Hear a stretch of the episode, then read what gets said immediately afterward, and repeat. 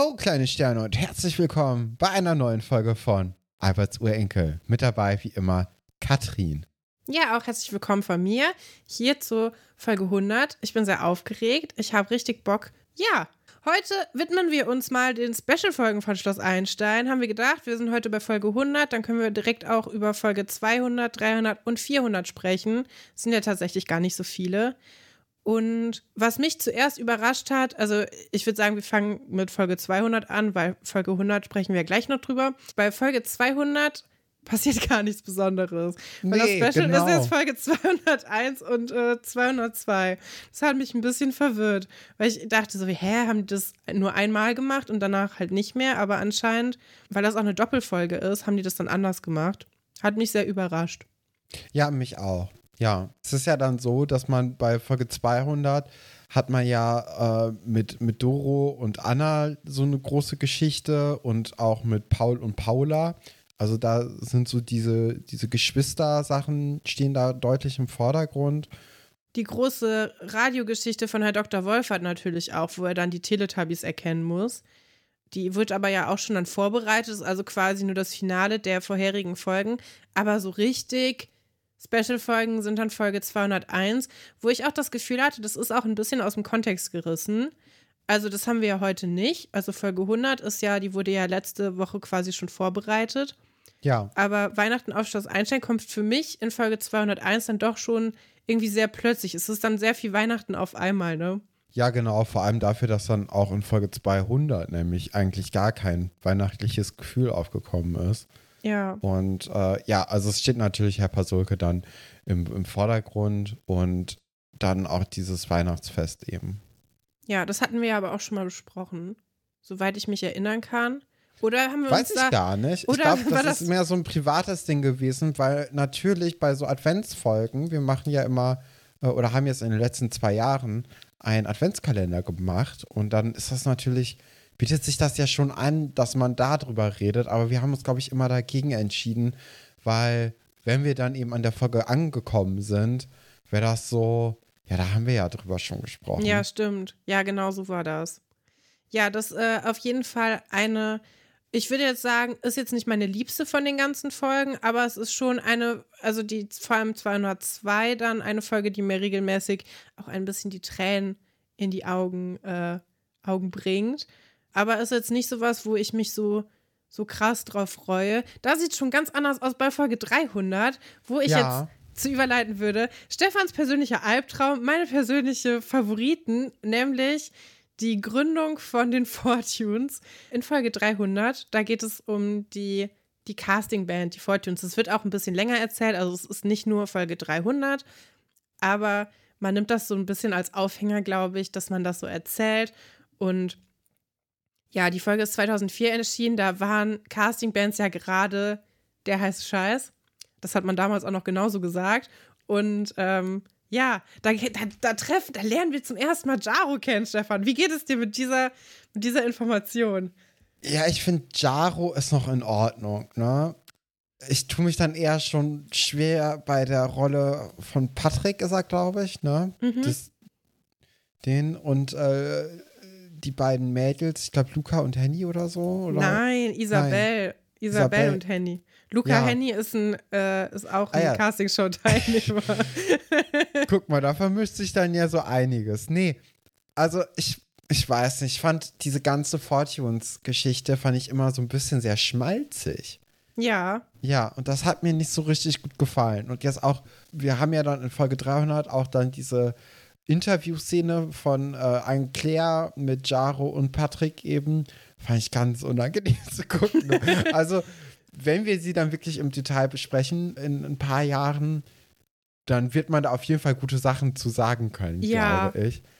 Aber das ist schon, also also erstmal finde ich Fortunes ist super. ja nicht mein Lieblingsding. Ich, ich, an der Folge mag ich ganz besonders, dass sie dieses, wir, wir spielen jetzt hier mal Castingshow, nehmen ja viel zu ernst. Die nennen sich dann Ja. direkt Agentur, ne, kriegen auch direkt irgendwelche Erwachsene, die dann sie unterstützen. Und das finde ich, das ist ja so ein Traum, den man als Kind hat. Reden wir ja mal öfters drüber, dass wir Ja, diverse Bands gegründet haben mit Leuten, die weder ein Instrument spielen können noch singen. Und äh, ich habe so das Gefühl, das ist quasi diese Idee, aber dann auf die Spitze gebracht. Weil Anne-Claire hat ja auch gar keine Gesangserfahrung, darf aber trotzdem in der Jury sitzen, weil sie irgendwie geile Outfits hat. Tobias, ja, okay, den setzt man da rein, weil der Ahnung von Geld hat, angeblich. Haben wir ja auch, gibt keine einzige Folge, wo Tobias irgendwie was macht, was mit Geld zu tun hat, aber irgendwie haftet dem immer dieser Manager, Manager-Modus an, dieser Ruf. Und ja, dann gibt es natürlich ja auch diese, diese Musikproduzentin dann, die ja dann auch noch beleidigt wird von Isabel, die sie ja als blöde Kuh bezeichnet. Also ist schon viel Drama drin in der 300er Folge. Ja, ist eigentlich, also ist was, auf das ich auf jeden Fall hinfiebere und wo ich mich auch sehr, sehr drüber freue, wenn wir das äh, gucken. Natürlich auch dürfen wir nicht unter den Tisch fallen lassen. Gleichzeitig ähnlich packend eigentlich wie die Fortunes-Geschichte. Die Geschichte mit den Pappkartons und ob ein Ei darin gebraten werden kann. das ist natürlich auch sehr spannend. Ja, aber das große Highlight von diesen Nuller-Folgen, finde ich ja, ist auf jeden Fall Folge 400, ne? Ja, definitiv. Also das ist auch die, die ich immer im Kopf habe, wenn es mir darum geht, dass es eine besondere Folge gibt. Ja. Folge 400 hat auch eine coole Prämisse. Also eigentlich sollte es ja auf große Klassenfahrt gehen und dann geht das Reiseunternehmen irgendwie pleite und dann überlegen die Lehrer sich ja im Lehrerzimmer, wie sie das trotzdem irgendwie aufregend machen können, weil sie halt nicht wirklich wegfahren können und überlegen sich dann, dass sie diese Buspanne quasi simulieren und dann in der Gegend da zelten und ja, es, es, passiert sehr viel. Es, also Herr Dr. Wolfert äh, schlägt irgendwie zwei Autodiebe in die Flucht. Ja. Und dann Tessa und Valentin haben, haben einen krassen Streit, weil, weil, ja, weil Valentin Kondome mit auf diese Klassenfahrt genommen hat, was Tessa viel zu früh ist und womit sie sich unter Druck gesetzt fühlt und auch total peinlich findet, dass das passiert ist. Ja, dann natürlich das Highlight, die James Bond-Geschichte. Ich bin gar nicht so ein großer James Bond-Fan, aber ich fand es trotzdem irgendwie immer total cool, dass sie sich das überlegt haben. ja, so vor allem, weil man ja auch als Kind das schon erkannt hat, dass es James Bond sein soll. Ja. Und dann war das so, wow, cool, die machen jetzt großes Kino. ja, und auch, es waren ja auch alle verkleidet und man hat auch gemerkt, das hat allen mega Spaß gemacht, ne? Ja. Und du hattest auch so ein bisschen Spannung drin, weil die hängen da an dieser Burgruine fest. Ja, das war ja auch so was Cooles. So, das, war ja so Abenteuer und das wollte man ja, ja. auch immer als Kind haben. Also, ja. das ist schon, finde ich, aus gutem Grund halt eine der Folgen, die einem besonders im Gedächtnis geblieben ist. Ja, und dabei dann trotzdem auch harmlos genug, dass es nicht, also dass es auch für schwache Nerven gut ist, weil ich kann mich auch noch dran erinnern, später, in den späteren 400er-Folgen, macht man das ja öfters mal, dass mal so richtig wirklich schlimme Sachen passieren. Also ja. mit Marie-Louise zum Beispiel und diesen, dieser Verbrecherbande oder diese Hunde, die dann da ähm, gefangen gehalten werden oder Saira, die entführt wird, das finde ich furchtbare Folgen, weil ich das auch sehr realistisch finde irgendwie mit dieser Entführung. Das finde ich wirklich, ja. das ist, ähm, ja, das liegt einem irgendwie schwer im Magen, aber das ist dadurch, dass diese, ähm, ich wollte schon Harry Potter Geschichte sagen, dass diese 007 äh, Geschichte erzählt wird, ist es irgendwie was Besonderes. Und ich finde auf jeden Fall auch die beste von den vier, vier Stories, die wir auch. haben.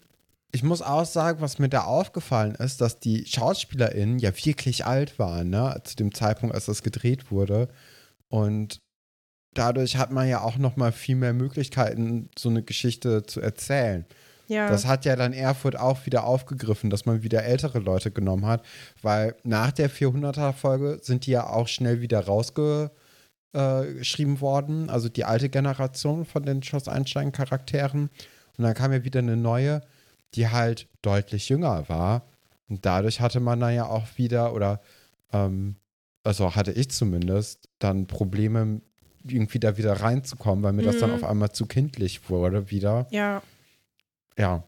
Ja, auch gerade so dieser Beziehungsstreit mit Tessa und Valentin, das ist schon, also ich finde, das ist schon cool, dass sie das auch so erzählt haben. Wir haben da ja schon öfters ja. mal drüber gesprochen, dass so diese erwachseneren Themen, dass es die nur vereinzelt gab, aber die haben die halt mit denen erzählen können. Genau. Fand ich auch immer sehr cool. Und auch dieses, dass die halt sich ja gar nicht so richtig streiten, aber dann dann zerbricht irgendwie die Beziehung und dann kommen sie halt doch wieder zusammen und so. Das ist schon sehr realistisch, finde ich. Und ja, gefällt mir auf jeden Fall auch gut. Ja. Ja, aber dann würde ich sagen, kommen wir mal zu unseren Titelstories. Und das sind unsere Titelstories.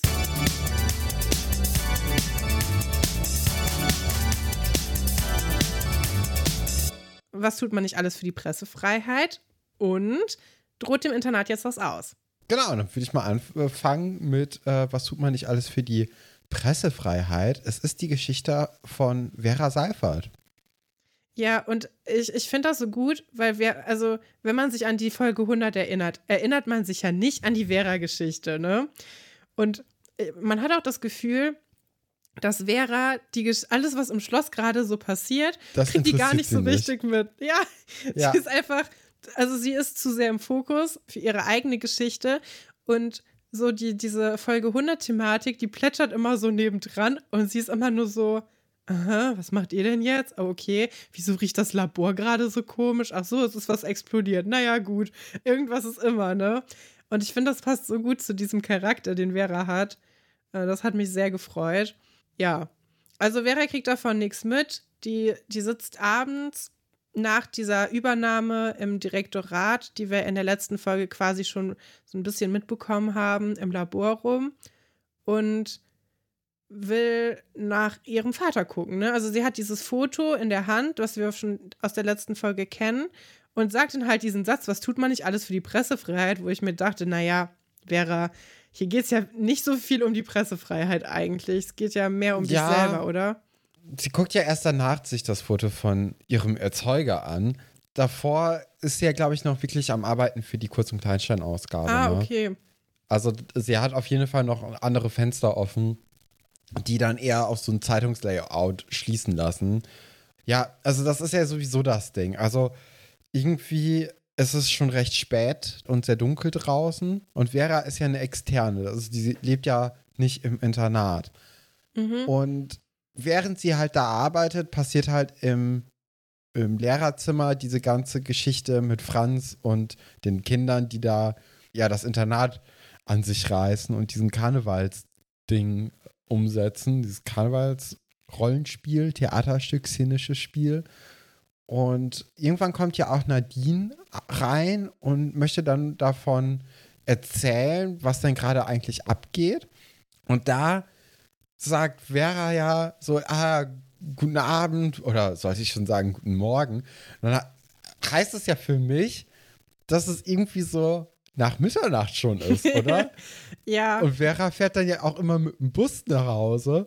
Also das ist schon ja, also Interessant, dass das überhaupt geht. Aufsichtspflicht verletzt. Ich kann mir das nur so erklären, dass Nadja ja theoretisch nicht mehr im Dienst ist, weil sie ja jetzt auch zur Schülerin degradiert wurde und es gibt jetzt gerade keine Aufsicht. Aber ja, du hast recht. Vielleicht ist ja Frau Seifert noch länger da und die fahren zusammen. Könnte ich mir vorstellen. Ja, das könnte natürlich sein, aber ich glaube, da wird auch die Schule sagen, Frau Seifert, so viel zu tun haben sie ja jetzt ja auch nicht. Gehen Sie mal. Also, gerade auch mit Hinblick auf den Unterricht morgen und Vera es wäre schon ganz gut, wenn, äh, wenn sie gehen würden, dass sie dann auch ein bisschen Schlaf bekommen. Ja, aber es, also es macht ja schon Sinn, dass Vera nur im Labor nach ihrem Vater suchen kann, denn wir wissen ja, die haben nicht viel Geld, die werden 2000 keinen eigenen Computer zu Hause haben. Ja. Ich meine, die haben einen Computer für das ganze Internat, ne? Und außerdem ist es, glaube ich, also wäre es für Vera ja sehr schlecht, wenn Frau Seifert das mitbekommen würde, dass sie danach sucht, weil man hat ja schon mitbekommen, es belastet sie sehr und sie will damit auch nichts mehr zu tun haben. Und das ist quasi der Inkognito-Modus von Vera, ist, dass sie einfach den, den Rechner auf dem Internat dann benutzen kann, ne? Ja, wobei, also nachher kommt ja auch noch diese Szene, wo Vera sagt, hier, ich habe von meiner Mama den Tipp bekommen, dass der halt da und da im, im Wendland leben soll. Also sie. Ja. Also Sibylle hilft ihr ja dann schon so ein bisschen, ihn zu finden. Ja, stimmt. Mhm. Also das, ich, ja. kann, ich, kann, mir zwar vorstellen, dass sie das nicht vor den Augen von, äh, von Frau Seifert machen möchte, aber ja, ja. Aber ich glaube schon, dass Sibylle ihr auch hilft. Ja, was ich noch ganz lustig finde bei Nadine, ist, dass sie es wirklich sehr schlecht erklärt, was gerade passiert. Also sie sagt nur so, ja, die Lehrer sind die Schüler und umgekehrt, es ist total verwirrend. Was ist los? Wieso bist du hier? Und Vera ist nur so, hä? Ja, also raff ich jetzt irgendwie nicht, aber cool, mach mal, mach mal dein Ding. Und ähm, geht dann aber dann ja direkt darin über, dass sie das Thema wieder auf ihren Vater denken will, wo sie ja mit Nadine auch jemanden, haben wir letzte Folge auch schon gesagt, jemanden, eine Expertin quasi in Sachen komplizierte Familienhistorie äh, hat. Und äh, Nadine findet, dass Vera ihrem Vater ähnlich sieht, was ich sehr nett finde von Nadine, weil ich finde nicht, dass sie sich ähnlich sehen. Finde ich auch nicht. Es kommt halt noch, also Vera erzählt nochmal, dass der Maler ist und sie, sie hat ja auch ein Zeichentalent. Und das finde ich ganz süß, dass äh, Nadine dann sagt, ja, das sieht man ja auch bei dir, dass du das dann daher hast. Das ist ja eigentlich ganz ja. schön. Ähm, ja. Ja, ist irgendwie, also gerne, ich finde das schon ein gutes Duo, ne? Also die sind ja schon von Anfang an eigentlich gut befreundet auch und äh, deswegen finde ich das auch schön, dass sich das dann so weiterentwickelt bei denen. Ja. Und ich finde auch, Nadine hat auch den nötigen Ernst als Charakter, um mit ihr so eine Geschichte auch durchzugehen. Ja, auf jeden Fall. Ähm, genau, dann kommt Vera am nächsten Tag wieder ins Labor rein. Und wie du schon vorhin gemeint hattest, riecht es halt komisch.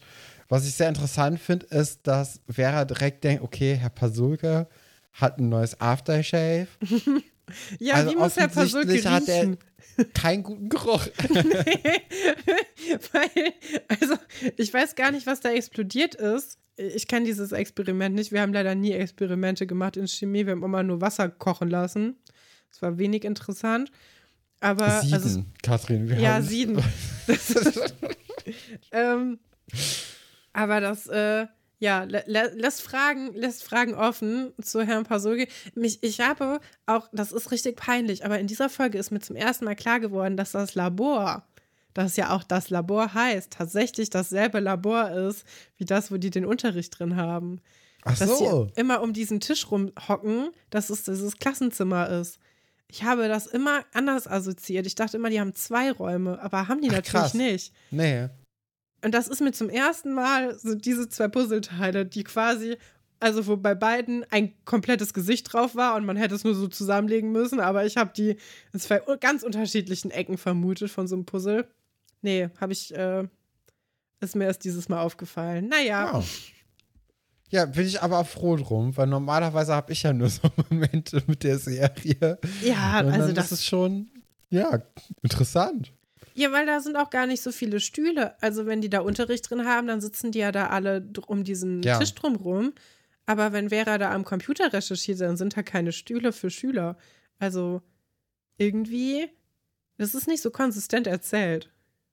Ja, okay, also Stühle kann man ja bewegen, ne? Das ist ja dann noch, noch so ein Ding. Ich finde immer, dass diese Empore im Hintergrund, wo Alexandra auch ihr Fernrohr draufstehen hat, das war immer für mich so der, mit der größte Indikator dafür, dass es halt wirklich das Labor auch ist. Ja, aber wie nervig ist es dann auch, wenn du an Alexandras oder Monikas oder auch Olivers Stelle da so dein Experiment aufgebaut hast und dann musst du das immer wegräumen für den Unterricht halt am nächsten Tag. Ja, ich glaube, es gibt ja auch nicht so viele Klassen. Äh, da ist nicht jeden Tag Chemieunterricht. Meinst du, dass die dann immer vorher gucken, ah, heute ist Donnerstag, da kann ich mal einen langen Tag machen, weil ja. morgen ist eh kein Chemie? Ja, okay, kann gut sein.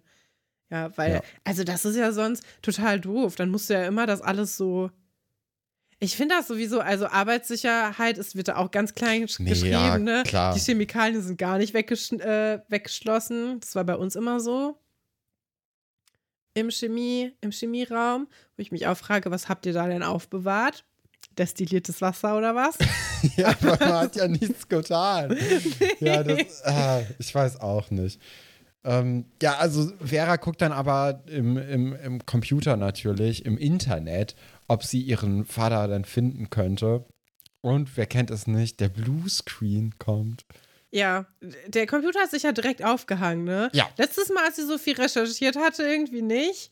Dieses Mal schon. Und es wird einem irgendwie auch so verkauft, wie, okay, jetzt ist der Computer kaputt, jetzt kann sie nie wieder das suchen, ne? Fand ich schon. Ja, eigentlich nur restarten, ne? Aber ja. vielleicht, wenn man so Anfang 2000 hat man da vielleicht nicht so. Wusste, wusste man nicht, wie man damit umgeht. So, wir haben ja jetzt auch vor ein paar Folgen erst mit Iris erfahren, wie man denn so einen Internet-Chat bedient. Ja. Und da war man ja auch noch ganz stolz, dass man das Passwort eingeben konnte. Und ja. man war dann ja schon drin. Ja, stimmt. Und wenn man halt in dem Punkt erst ist, dann überfordert vielleicht so ein Bluescreen einen auch. Ja, und dann findet aber Vera ihren Vater, der wohnt in Künsche. Künsche jetzt auch so ein Ort, den ich nur von Schloss Einstein kenne. Gibt's aber tatsächlich, ne? Kann man wirklich finden. Da sind die Ja, auch im Wendland bei Hannover, ne? Ja, manche Leute wohnen, wohnen in Köln oder in Künsche und manche Leute wohnen in Seelis, was, äh, was es dann tatsächlich gar nicht gibt. Ja, finde ich spannend, dass man das an so einen echten Ort verlagert. Ja, finde ich auch. Also das äh, erzählt Vera dann ja Nadine, dass ihre Recherche oder ihre zweite Recherche dann erfolgreich war, erste ja nicht. Und Nadine ist ja auch, kommt ja auch aus Hannover. Ich glaube, das ist ja dann nochmal extra so, boah, guck mal, wir sind dann ja quasi, wir könnten ja vielleicht deine Eltern besuchen gehen. Lass da dann doch mal irgendwie Ah. gucken, dass man da hingeht. Ah, hast du das Gefühl gehabt? Ja. Ja, das, das ist, das macht total Sinn. Also, ja, da habe ich auch gar nicht, gar nicht dran gedacht. Ich dachte halt, die haben, haben diesen Hannoveraner Raum genommen, weil das sehr westdeutsch ist. Dass man sagt, ah, wir machen Ach so. jetzt hier, wir machen hier was richtig Westdeutsches irgendwie. Ja, Ja, Ja, da, aber- da das, äh, ich weiß ja, ich habe Hannover jetzt nicht mit Westdeutschland so stark verbunden, dass das irgendwie, aber ja, kann natürlich auch sein. Nee, ich dachte halt, dass es, ähm, ja, dass es halt auf die Familie von, von Ver äh, ach, nicht von Vera, von Nadine halt abzielt, weil wir waren ja auch schon in Hannover zusammen. in dem äh, coolen mit, Haus. Mit Oliver ja, bei Nadine zu Hause. in dem coolen 90er-Jahre-Haus mit den coolen Treppen. Ja, genau. Ja, was ich auch cool fand, ist, dass Vera dann eben mit Hilfe einer CD oder mit einer Adressen-CD dann eben im Wendland gucken konnte, wer da alles so wohnt. Äh, ja, das kann man sich auch nicht mehr so richtig vorstellen, ne? Nee, also auch die Zeiten von Telefonbüchern, würde ich jetzt auch sagen, sind gezählt. Äh, fand ich auch irgendwie immer einen coolen Ort so. Also so ein, so ein Telefonbuch habe ich mich schon viele Stunden mit beschäftigt, ähm, da mal so drin rumzublättern. Aber diese CDs kannte ich tatsächlich nicht. Also sie findet dann auch die Telefonnummer schlussendlich raus und dann, ja, muss man, muss man da dann anrufen? Ich weiß gar nicht. Hättest du da angerufen? Ich bin mir nicht Ich sicher. war, ja, doch, ich glaube im Endeffekt schon. Also man merkt ja auch daran, wie Vera mit der ganzen Situation umgeht, dass sie schon Bock darauf hätte, aber natürlich auch Angst, was passiert. Ne? ja. Und wenn das schon anfängt, dann läuft das natürlich früher oder später darauf hinaus, dass sie da doch die Nummer wählt. Es kommt halt nur darauf an, wann man sich den, den Ruck halt gibt. Ja, ich glaube, ich, ich wäre mehr so der Typ, ich hätte dann irgendeine Freundin oder so gefragt, ob die da mal anrufen kann. Ich Oh, glaube, ich hätte es, nicht, hätte es nicht selber geschafft. Also, dass das jemand macht, aber ich würde das, glaube ich, dann nicht so gerne sein wollen. Ich finde das irgendwie, ja, ich meine, da kann ja alles passieren. Ich meine, ich rufe auch nicht, ich rufe ja auch, also sowieso niemanden gerne an. Vielleicht liegt es auch ein bisschen daran.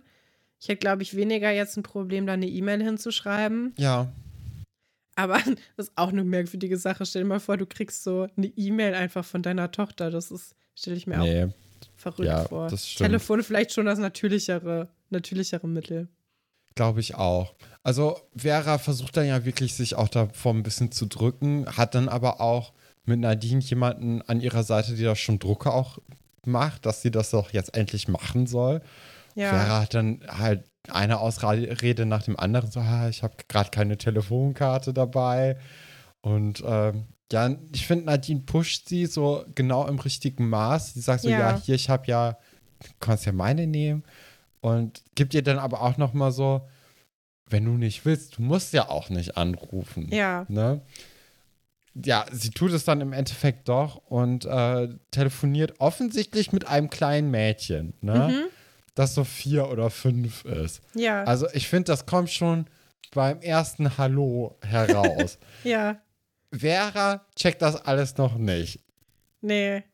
Vielleicht, weil sie es auch nicht so richtig. Also, der Kontext ist ja für sie ein, ein verkehrter. Also, sie geht ja davon aus, dass ihr Vater rangeht, ne?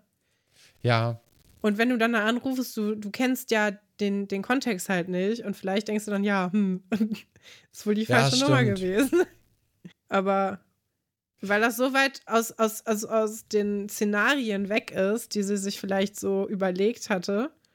Aber ja, es ist jetzt nicht so überraschend, dass da vielleicht auch ein Kind wohnen kann. Ich meine, es könnte auch sein, dass jemand einfach die Telefonnummer gewechselt hat, ne? ja, oder dass man sich verwählt hat. Ne? Das passiert ja auch. Ja. Aber ja, so, ähm, sie legt dann auf, als das kleine Mädchen eben sagt, Papa, komm mal, da ist eine Frau, die möchte mit dir reden. Das ist dann der Cliffhanger für diese Geschichte. Weil Vera sieht dann ja schon auch schockiert aus, als sie das erfährt. Ja, klar. Ich meine, stell dir mal vor, du findest raus, du hättest einfach noch eine Schwester, die irgendwo rumläuft. Stimmt, dass sie die Halbschwester. Ja, ja.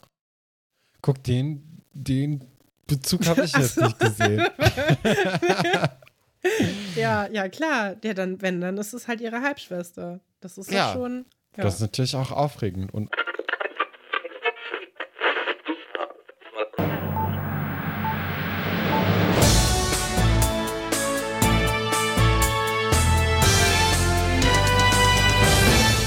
Wir unterbrechen die laufende Sendung aufgrund der aktuellen Lage im Seelitzer Internatsschloss Einstein. Am vergangenen Abend überschlugen sich die Ereignisse. Laut einer Quelle aus dem Umfeld der Schule gibt es zurzeit eine Revolution im Schloss. Hierbei sollen die Schülerinnen die Leitung des Internats übernommen haben. Erst vor einigen Wochen konnten wir die skandalösen Zustände im Internat aufdecken. Wir schalten nun zu unserem Außenreporter Stefan, der live vor Ort ist. Stefan, wie sieht die aktuelle Lage aus? Ja, kann man mich hören? Ja, Sie sind live auf Sendung. Ja, also die Lage hat sich zugespitzt. Die Kinder sind völlig außer Kontrolle. Eben konnten wir mit dem Hausmeister Herr Paslawski sprechen. Die SchülerInnen scheinen die LehrerInnen in ihrem Klassenzimmer gefangen zu halten. Mitschnitte zeigen, dass sie die Erwachsenen dazu bringen, sich vor allem lächerlich zu machen. Wie können wir uns die entwürdigenden Szenen vorstellen? Dank der modernen Technik konnte einer der gefangenen Personen einen Mitschnitt aufnehmen und ihn auf der Internetplattform ICQ hochladen. Wir möchten ZuschauerInnen bitten, selbstständig zu entscheiden, ob sie sich zutrauen, die folgenden Mitschnitte anzuhören. Bei dem folgenden Beitrag handelt es sich um jugendgefährdende Inhalte. Das Anhören erfolgt auf eigene Gefahr. Alberts Urenkel übernimmt keine Haftung für die Minute 7,48 bis 8,44 in Schloss Einstein, Folge 100. Das ist ja furchtbar. Ist angesichts des Mitschnitts bekannt, ob Waffengewalt angewendet wird? Nein, zum jetzigen Zeitpunkt ist nichts dergleichen bekannt. Wir können nur vermuten, dass die SchülerInnen Wachposten aufgestellt haben, die die Ausgänge, Geisel und Flure bewachen. Wir glauben, die Geiselnehmer haben sich mit Messern aus der Kantine, Leathermans und Fahrradketten bewaffnet. Vielen Dank, Stefan, für diese Einblicke in das Seelitzer Internat, in dem sich seit gestern Abend eine Geiselnahme abspielt. Einer der in Gefangenschaft geratenen Lehrer ist der Studienrat Dr. Emanuel Stolberg. Dieser gilt als nicht unumstritten und könnte durchaus als Hauptziel ausgemacht werden. Alberts Urenkel hat die momentane Lage als Anlass genommen, um das Leben des Dr. Stolberg genauer zu betrachten. Ihr hört Inside Einstein, eine Produktion von Alberts Urenkel und Catherine Records. Folge 1 Der Direktor.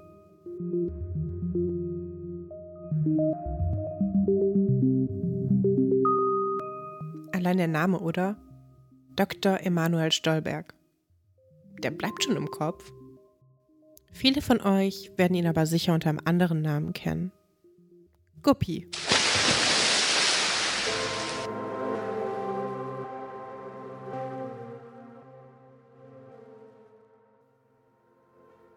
Dass Manu Stolberg Fische mag, ist wohl unbestreitbar.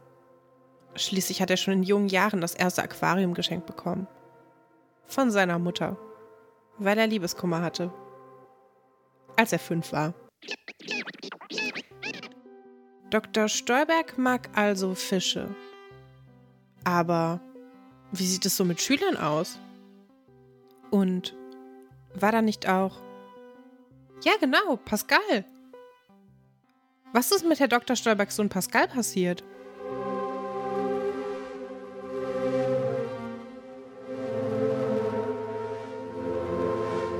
Aber von vorne. Lasst uns 1951 beginnen. In Zossen. Da ist der Dr. Stolberg nämlich geboren. Zossen ist eine amtsfreie Stadt im brandenburgischen Landkreis Teltow-Fleming in Deutschland. Die Postleitzahl ist 15806 und wenn man Google Glauben schenken will, kostet ein Hotelzimmer im Schnitt um die 90 Euro. Das alles interessierte Emanuel natürlich nicht. Manu wie er von seiner Mutter genannt wurde, interessierte sich vor allem für alles, was kroch und schwamm. Das war schon immer so. Seine Doktorarbeit handelte schließlich von Schlangen. Das ist ja auch ein interessantes Thema.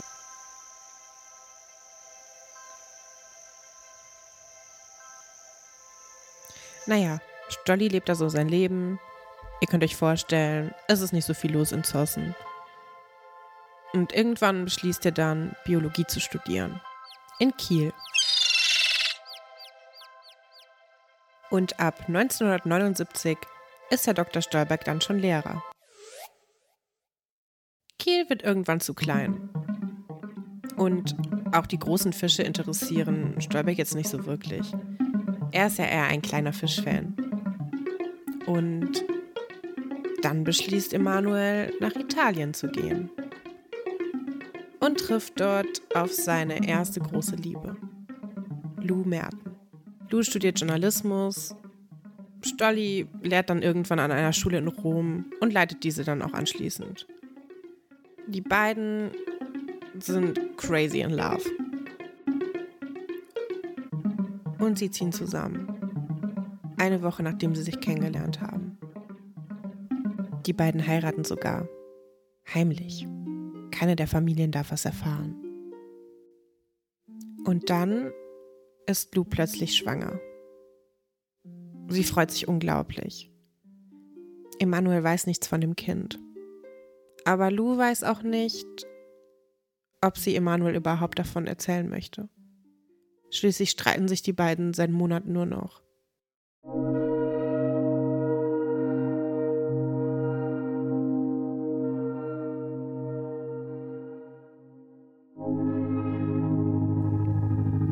Jeder Streit ein neues Aquarium. Das ganze Wohnzimmer ist schon voll. Es nervt Lou unglaublich, denn sie hasst Fische. Und auch Emanuel kann mit Lus Leidenschaft für Dalmatiner nicht so wirklich was anfangen. So geht es immer weiter. Sie streiten sich, Emanuel kauft einen Fisch zur Ablenkung. Lou ist genervt von dem Fisch und so weiter und so fort.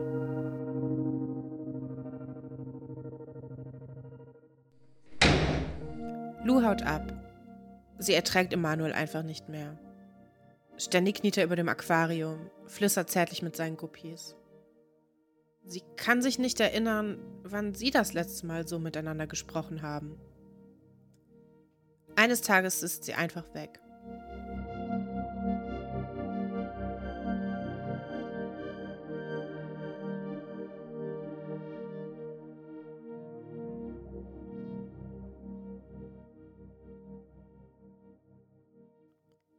Und Emanuel Stolberg? Naja, der merkt erst nach ein paar Tagen, dass er einen Fehler gemacht hat.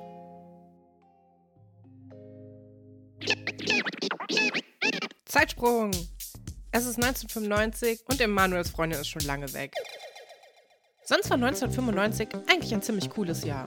Es brachte uns Toy Story, Clueless, ein Schweinchen namens Babe, Juicy Couture, Wonderwall von Oasis und Cooliest Gangsters Paradise. 1995 entscheidet sich Herr Dr. Stolberg, nach Deutschland zurückzukehren. Er gründet hier eine Schule, ein Schlossinternat. Ihr kennt es vielleicht. Das Albert-Einstein-Gymnasium. Im Schloss Einstein-Wiki kann man dazu Folgendes lesen. Im brandenburgischen Dorf Seelitz in der Nähe von Potsdam erfüllt sich Dr. Emanuel Stolberg einen Lebenstraum.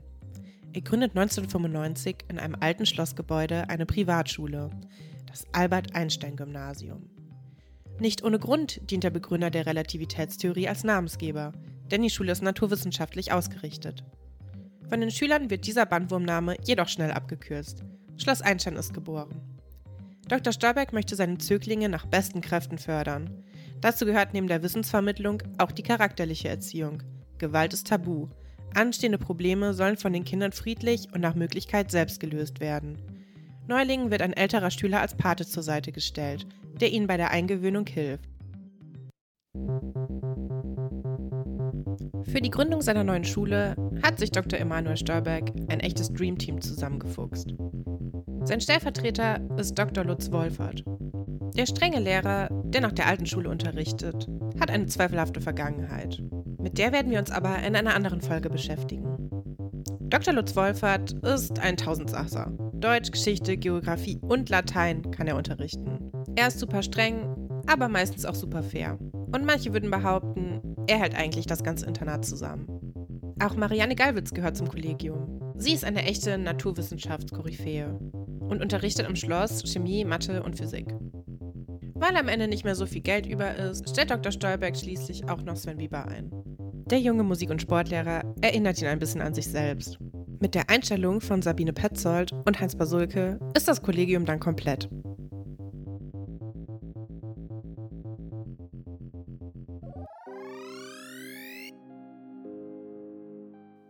Trotz oder gerade wegen der wenigen Lehrkräfte kriegt die Schule schnell einen guten Ruf und ist vor allem bei naturwissenschaftlich interessierten Kindern sehr beliebt.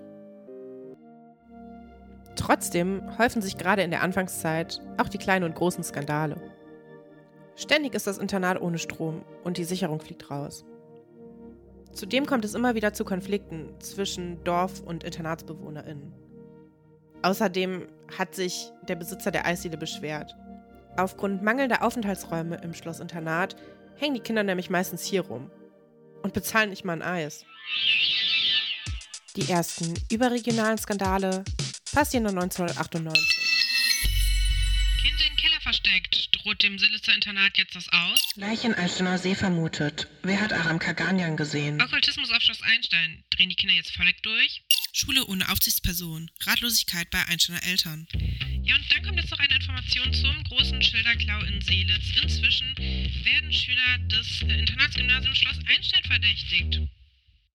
Das alles geht natürlich nicht spurlos an Herrn Dr. Stolberg vorbei. Und gerade die Schildersache sollten wir uns vielleicht genauer mal angucken. Als sich 1998 nämlich der Journalist Paul Meyer ins Internat einschleust, weiß Herr Dr. Stolberg noch nicht, dass ihm in Wirklichkeit sein Sohn gegenübersteht. Pascal Merten geht in die siebte Klasse und wird dann auch später aufs Schloss Einstein Internat gehen. Er ist es, der seine MitschülerInnen dann auch zu dem Schilderklau animiert. Pascal ist ein echter Draufgänger mit einer großen Klappe und hat schon fast überall gelebt. In Rio, in Moskau, in Berlin und in Tokio. Als seine Mutter plant, erneut nach Moskau zu fahren, will er das nicht mitmachen. Stattdessen sucht er den Kontakt zu seinem Vater, Dr. Emanuel Stolberg. Lou Merten ist nicht begeistert, dass ihr Sohn plötzlich seinen Vater kennenlernen möchte. Schließlich war sie damals sehr frustriert und die Scheidung hat ewig gedauert. Aber vielleicht hat Emanuel sich ja geändert. Und vielleicht freut er sich ja auch, seinen Sohn zu sehen. Das Ganze ist für Manuel Stolberg natürlich auch eine ziemliche Überforderung. Und das merkt man auch. Er wirkt distanziert und auch zunächst gar nicht herzlich hat er Aram Kaganian damals noch bei sich selber zu Hause übernachten lassen, muss Pascal nun im Internat schlafen, auf einer Luftmatratze. Nicht mal ein eigenes Zimmer bekommt er. Kritiker von Emanuel Stolberg behaupten, er würde seinen Sohn hassen. Soweit wollen wir hier aber nicht gehen.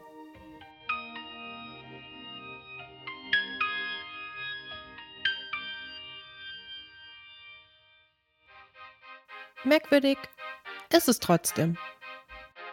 Und es bleibt ein fader Beigeschmack, da Pascal das Internat auch schon nach wenigen Monaten wieder verlässt. Angeblich, um dort Gitarre zu lernen. Ein Jazzgitarrenseminar in New York. Zum richtigen Timing. Und das soll Zufall sein? Da steckt auch bestimmt mehr dahinter. Unsere Recherchen konnten nicht abschließend klären, ob Lou und Emanuel in diesem Punkt zusammengearbeitet haben.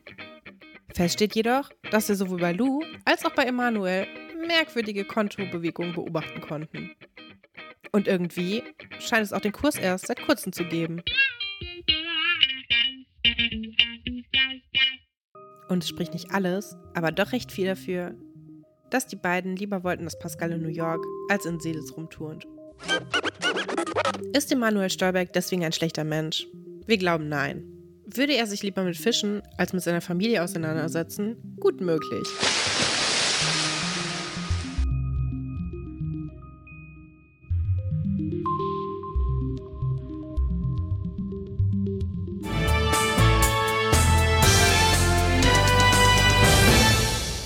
Wir bekommen gerade Neuigkeiten aus dem Schloss Einstein-Internat nach Potsdam herein.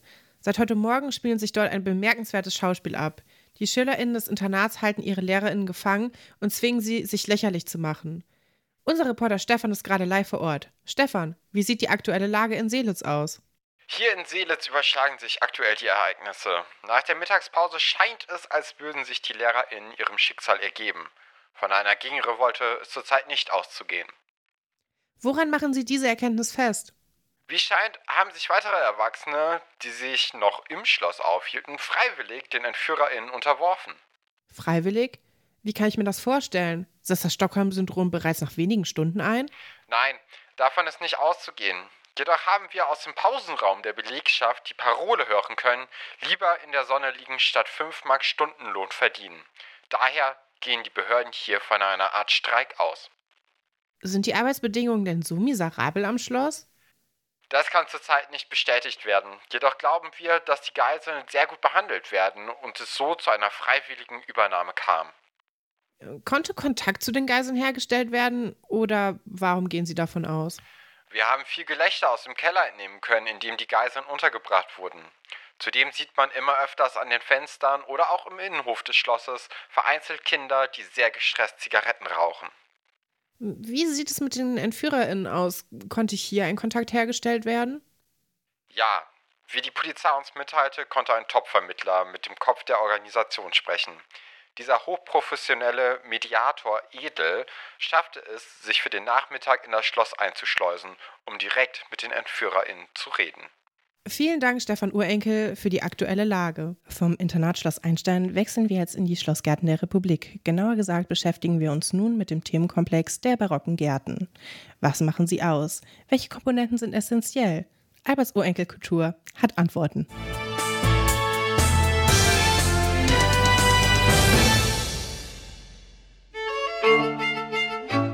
Alberts Urenkel Kultur.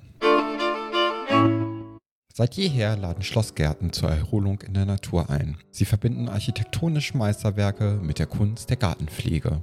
Alberts Urenkel weiß, worauf es ankommt, um sich den Traum des eigenen Barockgarten erfüllen zu können. Entscheidend sind die unterschiedlichen Elemente eines Barockgartens. Diese lassen sich in die Parterre, Alleen und Hecken, Bosquets, Boulongois, Berceaux, Absätze und Treppen, Gartenskulpturen sowie Brunnen und Wasser unterteilen.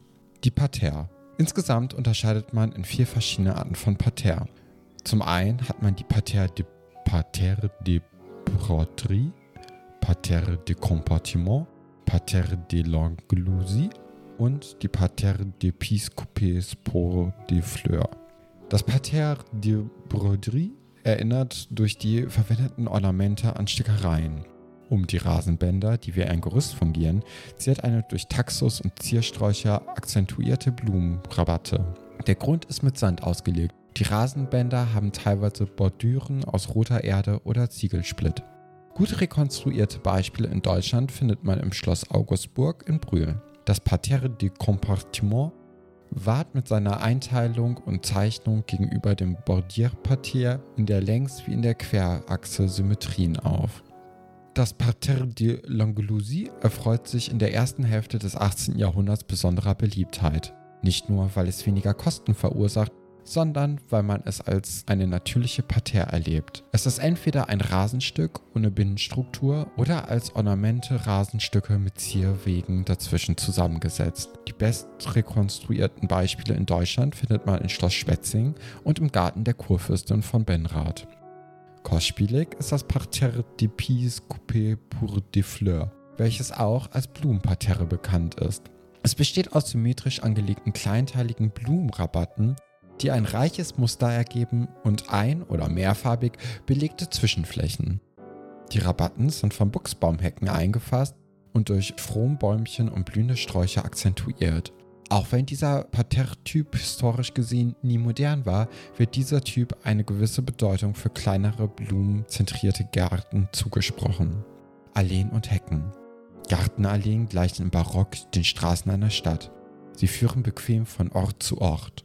Gut disponiert und richtig angelegt gehören sie zu den größten Schönheiten eines Gartens. Zu unterscheiden sind gedeckte und offene Alleen. Die Bäume der gedeckten Alleen schließen ihre Kronen über den Gehweg zusammen, sodass auch ein Spaziergang im Sommer erträglich gemacht wird. Die Kronenzone der Bäume wird zu einer Kastenform geschnitten. Die Unterschicht soll die Form eines Gewölbes erhalten. Mit Erlehnbäumen lassen sich Wände aus geschnittenen Hecken verbinden, die die Sicht in die angrenzenden Wald- oder Gartenteile verwehren und die Spaziergänger auf die Alleen konzentrieren. Bosquets. Ohne Bosquets oder auch Lustwäldchen kann ein Garten des Barocks nicht als schön gelten. In der Bosquets begibt man sich bei Sonnenhitze. Sie bilden formal und funktional den größten Kontrast zu dem Parterre. Sie bieten intime Räume, Salons und Kabinette zum lässigen Verweilen oder vertraulichen Beisammensein. Solche Lustwälder sind meistens klein und in geometrischen Formen angelegt. Bolingrand.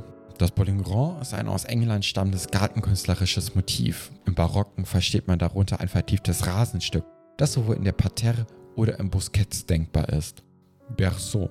Berceau gehören zu den Zierelementen, die nur von besonders wohlhabenden Personen bezahlt werden konnten.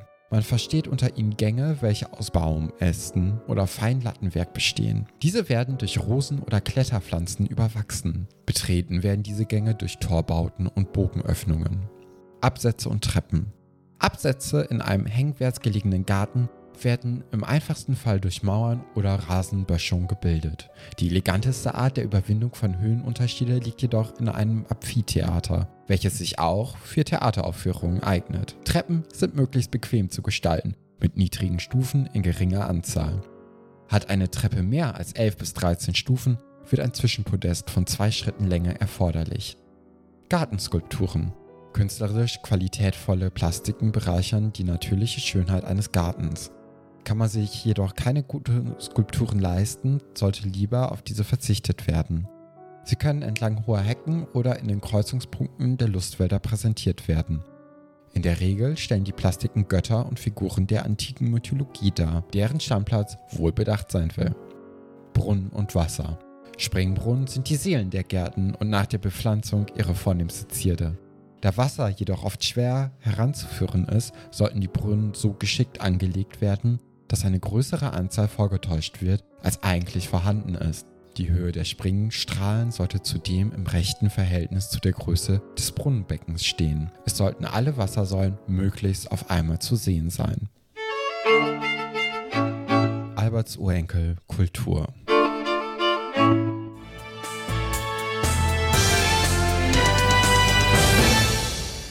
Gerade erreicht uns die Nachricht, dass die Seelitzer Geiselnahme erfolgreich beendet wurde. Laut Medienberichten konnte eine Konterrevolution auf Seiten der Entführten Die gestartet Geiselnahme werden. von Seelitz Zeitgleich befand sich ein werden. Verhandlungsspezialist der Behörden im Berichte Schloss, um die Bedingungen der Kapitulation zu verhandeln. Edel Stefan Urenkel mit den aktuellen Informationen. Fiasko vermeiden und die alte Ordnung wurde wiederhergestellt. Konsequenzen werden keine erwartet. Schuldirektor Stolberg zufolge kamen den LehrerInnen die vergangenen 20 Stunden wie eine Art Kurzurlaub vor, in denen sie nicht nur vorzüglich behandelt wurden, sondern den Kindern auf eine besondere Art und Weise das Erwachsenwerden näher gebracht werden konnte. Und damit zurück ins Studio.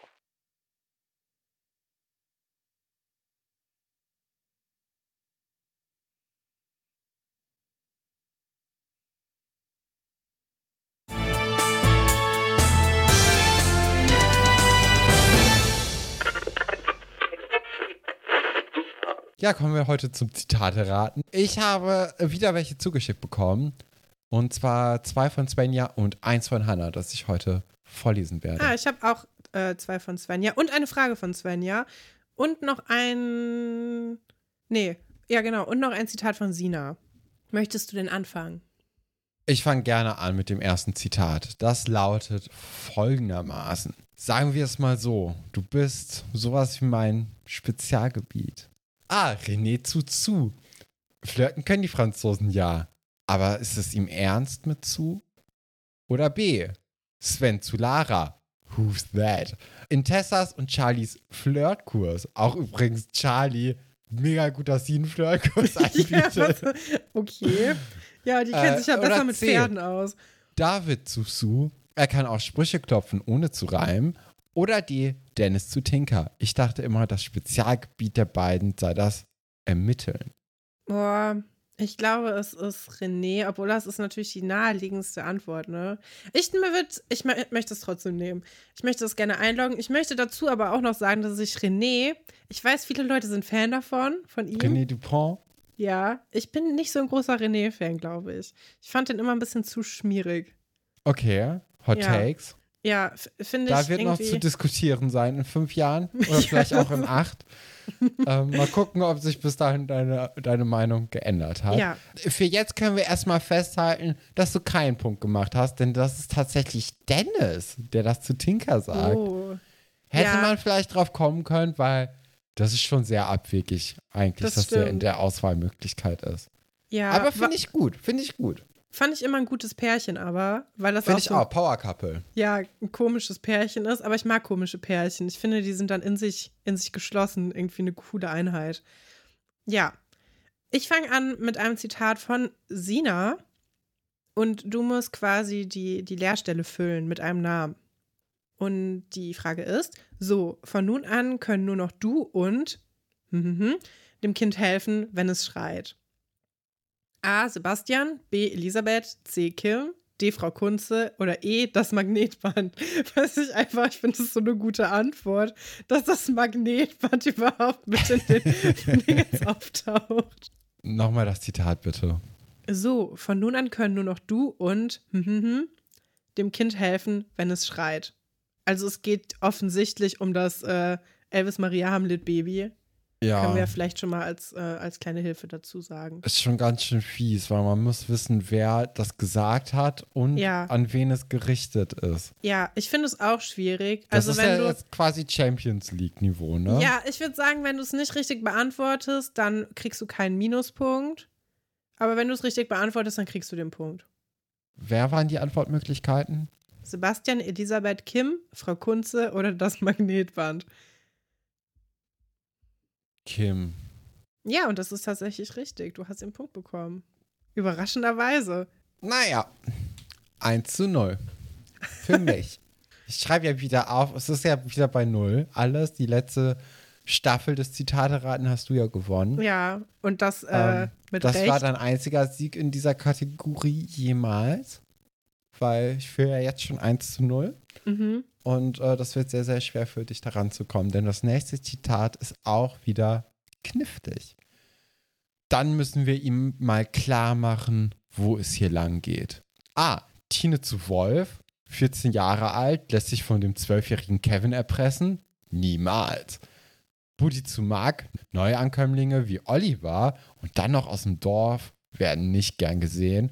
Oder C. Alex zu Eugen. Die beiden wollen ihren Maibaum vor den Dorfkids Rollo und Ronny zurückerobern.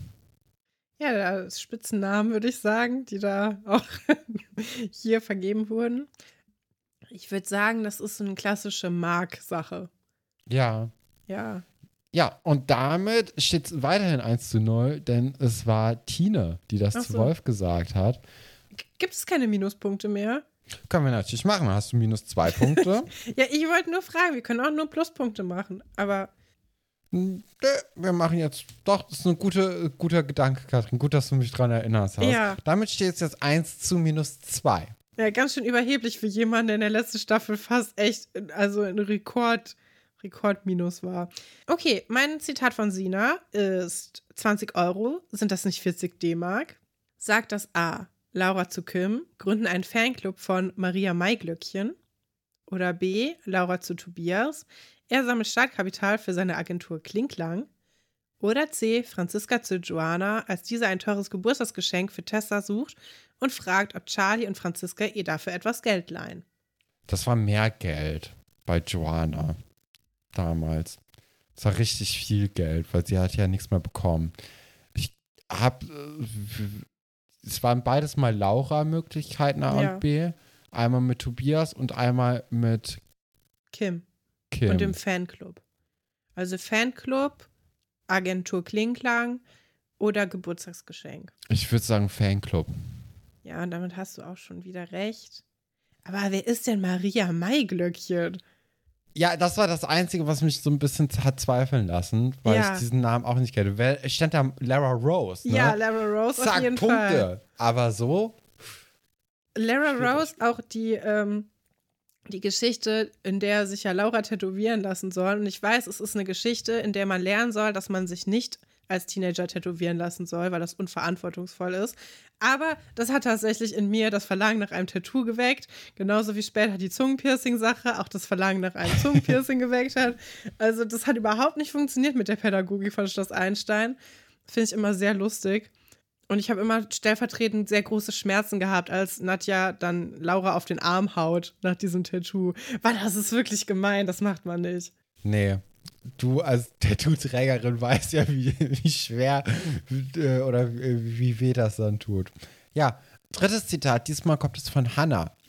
Hast du was von Elvis? Hat es gesagt, ah, Kim äußert auf der Kostümparty lautstark Musikwünsche und versucht so Mike zu beeindrucken und ihr schlechtes Gewissen zu bereinigen, nachdem sie sich ihm gegenüber ziemlich mies verhalten hat.